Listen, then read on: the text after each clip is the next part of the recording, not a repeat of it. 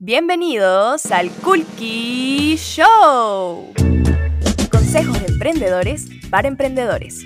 Hola, soy Rebeca y quiero darle la bienvenida al Kulki Show, un espacio donde podrás aprender todo y de todo para reactivar con punche tu negocio. Digitalización, cómo vender por internet, ciberseguridad y mucho más. Recuerda que puedes llamar al 01 643 1050 y enterarte de cómo seguir digitalizando tu negocio.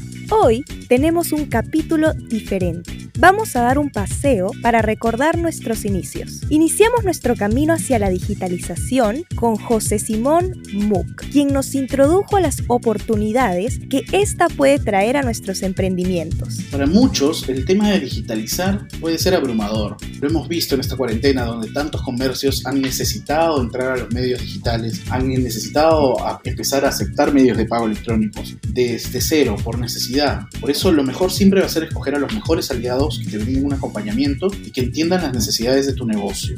Luego conversamos con Nicolás Ollague, emprendedor y talento Kulki, que nos enseñó sobre la estrategia de precios para costear la digitalización uno debe también tener una experiencia más fácil para el cliente. A veces el tema del vuelto o hacer que el cliente cargue dinero en su, en su billetera puede ser un problema. Eh, muchas veces sucede que uno no tiene dinero para dar un vuelto en el momento del cobro y el cliente se incomoda y muchas veces este no quiere ir a, buscar a un cajero o hacer algún, algún cambio efectivo con algún conocido cercano. Entonces tener esta opción de aceptar tarjetas nos va a permitir diferenciarnos de la competencia. Ah, ¿recuerdan cuando conversamos con Franda sobre Big Panda? Entonces yo apliqué eso y a todo el mundo le decía, ¿no? ¿Qué opinas que haga una marca de ropa grande? Y me decían, sí, que mi tío es grande y no tiene camisas, o que mi papá no sé cuánto, o que mi enamorado no sé cuánto, así, así, así. Entonces con ese feedback yo pude ir como armando ya una idea mental más formada, más fuerte, y así nace Big Panda Clothing. Ya tenemos casi, casi, casi tres años en el mercado. Y te digo, al inicio en Big Panda hemos tenido errores por todos lados, en envío, en comunicación, en hasta en costura, en producto, pero ya con los meses, porque por supuesto tuvimos que corregirlo rápido. Después nos adentramos en la zona segura del Internet, guiados por Rafael Campos, experto en ciberseguridad de Créalo. Como emprendimientos, también podemos estar expuestos a estafas, así como robos o estafas en la vida real. Sucede igual en nuestros negocios electrónicos. Algunos tips de seguridad que me encantaría compartir con emprendedores son implementemos antivirus y protección de firewall en nuestros servidores si es que hemos decidido tomar este camino. Actualicemos nuestros servidores con regularidad. Si usamos soluciones propias, hagamos un análisis de seguridad para buscar vulnerabilidades y resolverlas. Luego, Pilar Carrillo, especialista en gestión y prevención de fraudes, vino a complementar con consejos sobre cómo estar atentos a distintas modalidades de estafas.